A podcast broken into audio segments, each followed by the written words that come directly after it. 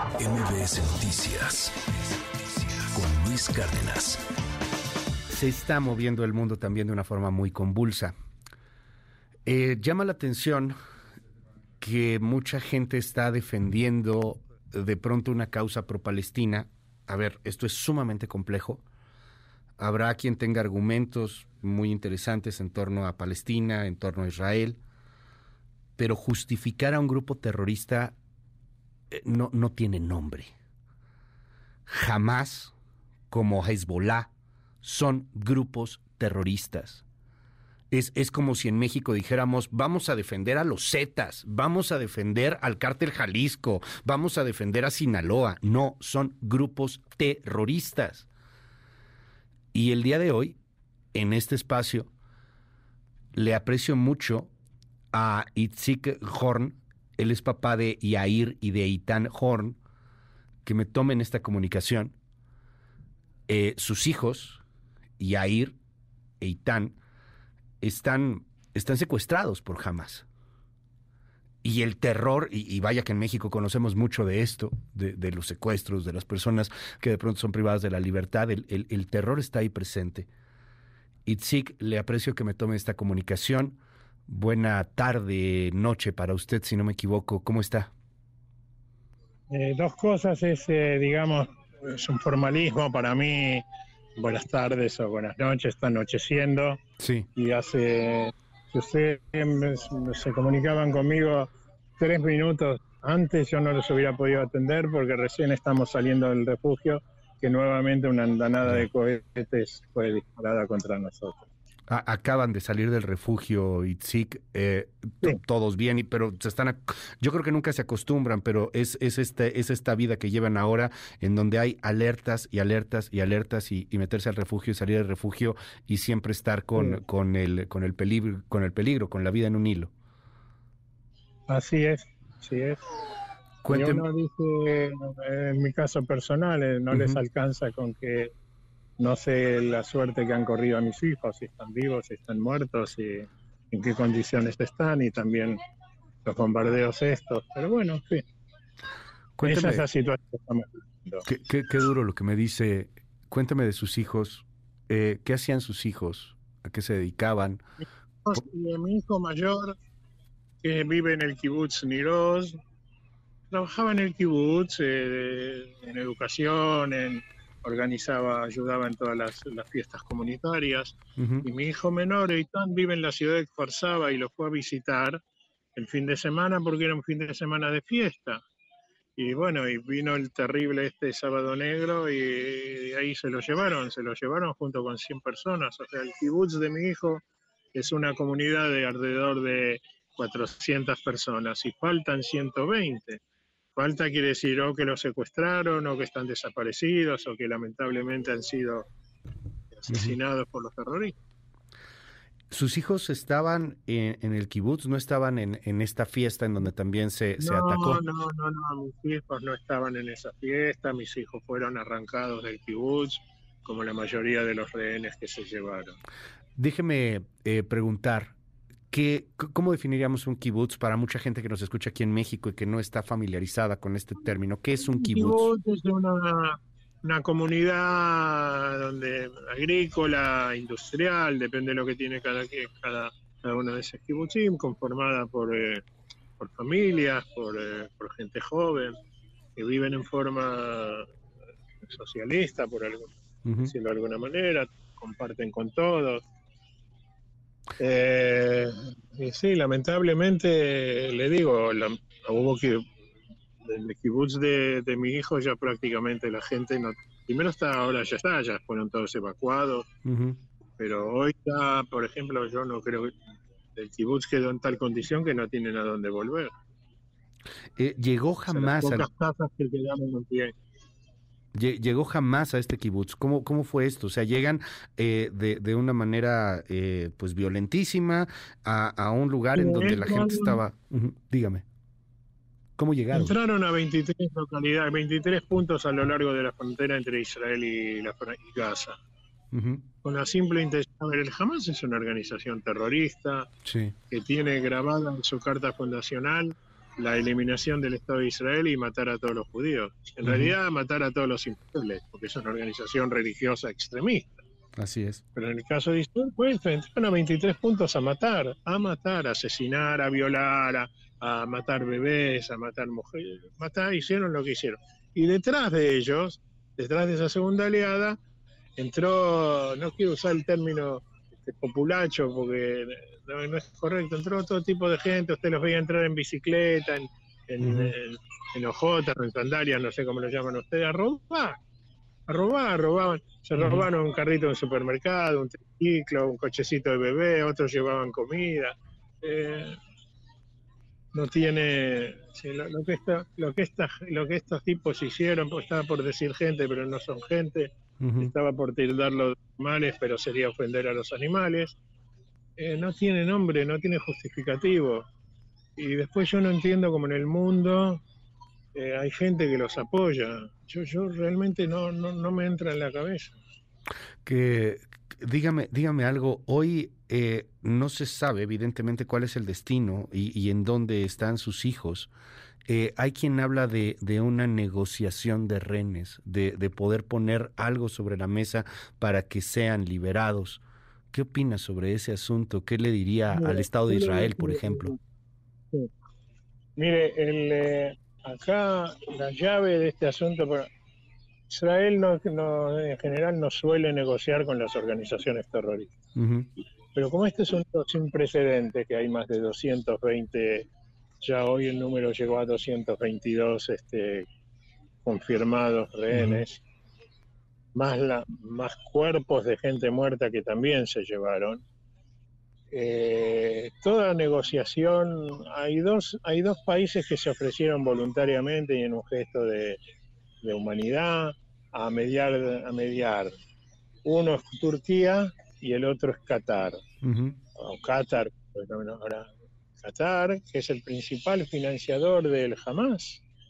Todas las armas que el Hamas consiguió, todas esas construcciones eh, bajo tierra de túneles, porque sobre Gaza y sobre las ciudades de Gaza hay dos Gaza, está la franja de Gaza de arriba, los edificios que la Fuerza Aérea Israelí está tirando abajo. Claro. Y debajo hay toda una ciudad subterránea. Pero Qatar, eh, eh, con Qatar se está negociando, es el intermediario es otra manera de blanquear su política, ¿no? Ya compró un mundial de fútbol, ahora se va a comprar el beneplácito del mundo, que fue intermediario en la liberación de los rehenes. ¿Qué les dicen el, el gobierno? permítame, acá en Israel también hay mucho enojo con el tema este de Qatar. Claro. Pero, y esa es la manera de sacar la mayor cantidad de gente posible de las garras de estos, de estos asesinos, ¿qué va a ser? ¿Qué les dice ahí el gobierno de Israel? ¿Qué, qué, qué, señales da? Eh, ¿Qué contacto hay con eh, las víctimas, con los familiares? Todas las, todas las familias están siendo acompañadas. Eh, esto fue una cuestión shock hasta que los organismos oficiales se pusieron en funcionamiento. Si no se olvide que son 1.200 asesinados o 1.300 miles de heridos, doscientos y pico de, rehenes, eh, eh, decenas de desaparecidos, decenas de cuerpos que aún no han podido ser este, identificados. Eh, pero hoy por hoy hay un organismo, todas las familias están siendo acompañadas por el organismo, por un organismo que creó el Estado, que es un organismo que se ocupa del tema de los desaparecidos y prisioneros de guerra, y por el ejército Usted me decía... Nos, van, informando de lo que van descubriendo, ¿no? Claro. O sea, hay, de alguna u otra manera algún, algún contacto, pero a final de cuentas, eh, me decía, Israel eh, difícilmente acepta una negociación para la liberación de rehenes. Y me ponía el ejemplo de Qatar y me ponía el ejemplo de Turquía, que son estos países que están haciendo la mediación. Ayer el eh, presidente de Turquía, Recep Tayyip Erdogan, me da mucha vergüenza decir esto, pero de alguna otra manera justificaba a Hamas. De hecho, decía que no era una organización terrorista con todo lo que está sucediendo, ¿no? Entonces, cuando tenemos estos dos elementos, como Qatar, con las críticas que usted me da, y como Turquía, con un presidente que dice que jamás no es terrorista, pues es, es muy difícil eh, eh, aventurarse al, al, pronóstico de lo que de lo que pueda venir. Ojalá que se venga alguna liberación, pero pues estamos hablando de dos elementos que están claramente del lado del, del enemigo. Mire, yo, yo le voy a agregar algo más. Eh, como primer, otro tema que yo no podía creer lo que escuché y lo que leí, las declaraciones del, del secretario general de las Naciones Unidas. De Antonio Guterres. Si puedo, si puedo justificar lo que hizo el Hamas diciendo que no, no, no, no fueron en un contexto de un vacuum, sino que tiene que ver con, con el conflicto. Eh, el único ente que puede mediar también para saber qué suerte han corrido eh, los rehenes es la Cruz Roja y es la UNRWA. El secretario general de las Naciones Unidas dice eso, ¿qué podemos esperar de la UNRWA, no? Pero, mire, a- acá hay otro tema que es el, el asunto de la... Bueno, y Erdogan que tiene también... eh, hay eh, sedes eh, políticas del Hamas, están tanto en, en- en Turquía como en Qatar. Pero eh, todo este tema de ir liberando de a poquito también tiene que ver con, un- por un lado, tratar de negociar y con otro lado, retrasar lo máximo posible el ingreso terrestre del ejército de Israel a la Franja de Gaza. ¿Qué opinión le merece eh, Itzit Horn? ¿Qué opinión le merece estas críticas que ha habido hacia el Estado de Israel cuando alguien señala o mucha gente señala y en el mundo pasa de pronto que el uso de fuerza es des- desproporcionado, que, que, que está eh, pues excediéndose, que hay muchas personas también en eh, el lado de la franja de Gaza que son inocentes y que están perdiendo la vida por los bombardeos, etcétera? ¿Qué, qué le dice a la gente que está criticando al Estado de Israel por esto? Yo les pregunto qué, pretende, qué pretenden que haga Israel después que hicieron lo que hicieron. Ujú. ¿Qué pretenden que vayan a golpear la puerta y decirle, Señor, sería usted tan amable de devolverme a los secuestrados y de revivir a, los a los 1.200, 1.300 muertos? Otro que le voy a decir, este, quien conoce un poco lo la realidad, sabe que el jamás usa su propia población civil como escudo. Eh, O sea, si sale la- vamos a bombardear, abandonen la zona, está mal, porque ¿cómo van a desplazar un millón y medio de personas? Entonces no vamos a avisar, entonces bombardeamos sin avisar, entonces cometemos crímenes de guerra. Yo creo que Israel es el único país del mundo que no tiene derecho a defenderse. ¿Ah, sí?